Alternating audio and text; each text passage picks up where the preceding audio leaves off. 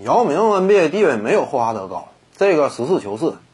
因为姚明啊，他进入名人堂的这个不假，但是呢，怎么讲呢？这跟他的国际影响力，对于篮球这项运动在世界范围内的推广，对于 NBA 这个品牌的推广，跟这方面呢，呃，也是有关联的。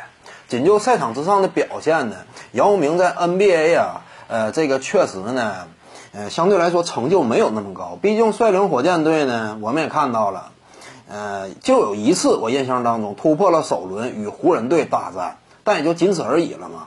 个人成就这块呢，也没有拿过常规赛 MVP、得分王、最佳防守球员呢等等。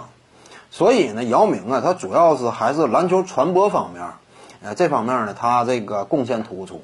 当然，他本身在赛场之上作为一个低位大中锋的攻坚能力，当初我们也是有目共睹的。那面对德怀特·霍华德，说白了是德怀特·霍华德，他的历史地位要高于姚明。仅就 NBA 来讲。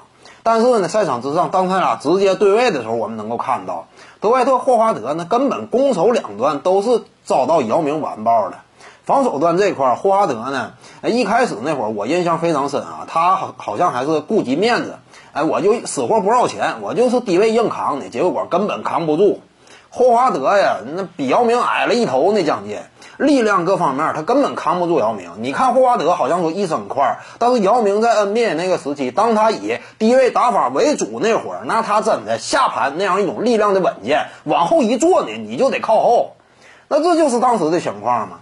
而至于说霍华德进攻端呢，说白了，霍华德进攻端的能力一直以来就并不是有多么出色。这方面呢，他可能都不如奥登。以他的那样一种拙劣的进攻技巧，那打姚明怎么打？姚明就是各种盖帽。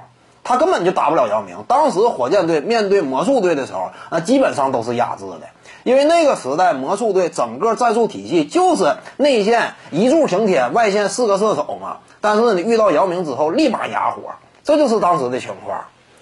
呃，所以呢，你要说个人一对一的战斗力对比，赛场之上直接交锋，那姚明是能够完全压制霍华德。但是你要说在 NBA 当中历史地位，那姚明确实不如霍华德。霍华德巅峰期相对来说比姚明要更长，而且呢，闯进过总决赛，拿过好几届最佳防守球员，所以呢，综合荣誉这块还是霍华德高。